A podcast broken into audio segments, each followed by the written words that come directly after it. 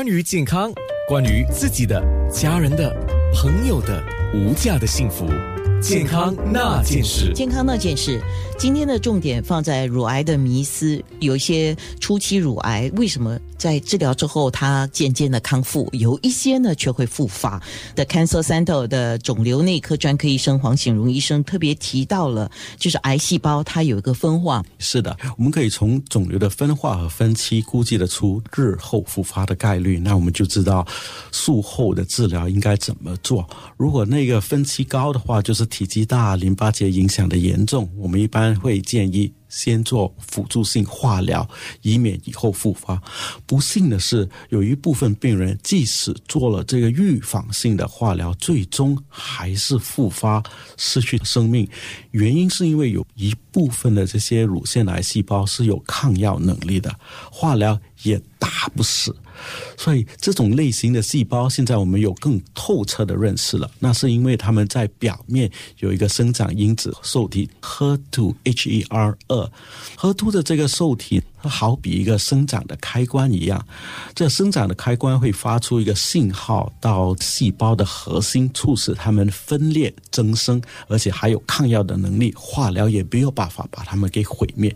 一部分的这些细胞，它的表面有很多的这种生长的开关，而且已经有了一些突变，已经卡在那个开的那个状态，一直发出这个信号。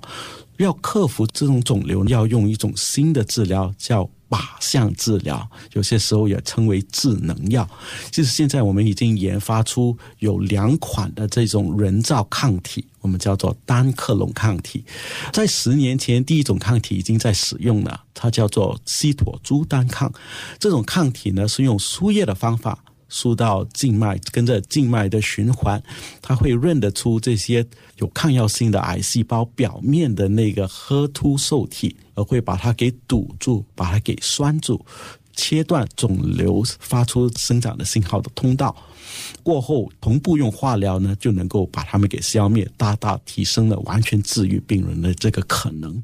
治疗癌症形容成跟癌细胞宣战的话，化疗就好比用大炮去轰敌军。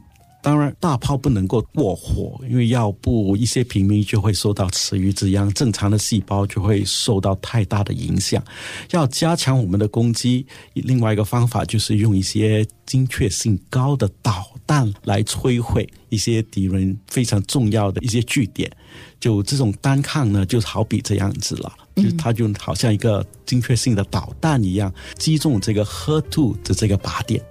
那医生，你刚才提到的一个叫预防性化疗，现在是不是有更先进的技术，或者需要更先进的仪器，才能够做到一个就是预先知道哪一些细胞，或者是说它的分化的情况是比较恶劣的，或者是怎么样的一个情况，那么可以进行就是像刚才你讲的喝吐的治疗？是的，刚才我提到十年前我们就有第一种的这种单抗，叫做曲妥珠单抗，现在我们有双靶治疗，就是第二种。抗体已经研发出来了，叫做帕妥珠单抗。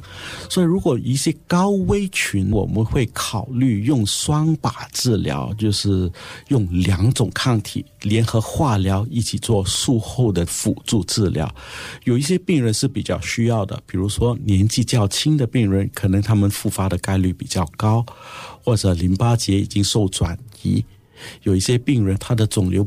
不依赖身体里面的雌激素，所以也不能够通过减低雌激素来抑制。这些病人的风险会比较高，我们就会一般主张用双靶双核突的治疗来提高他们的治愈率。健康那件事。特别提到了立场的检查，等一下我们会再说一点。刚才提到那个分期，这个分期的事情，当然，呃，就那个肿瘤分期啊，那我们也请医生再说一点吧。可能可以提醒一下，很多人家族如果有病史，当然你要特别注意；但是家族如果没有病史，你也要注意。